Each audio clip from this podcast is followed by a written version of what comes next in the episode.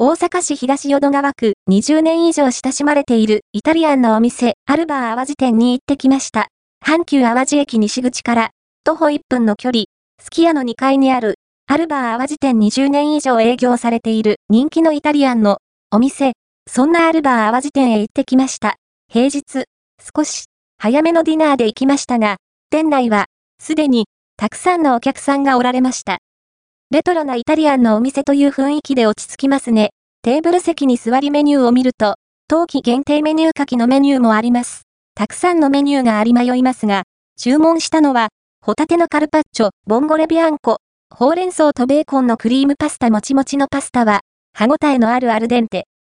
ソースがよく絡み、あっという間に、完食。どれも、本当に美味しい。ランチタイムは、お得なセットもあり、お酒の種類も豊富で、デザートにケーキまで、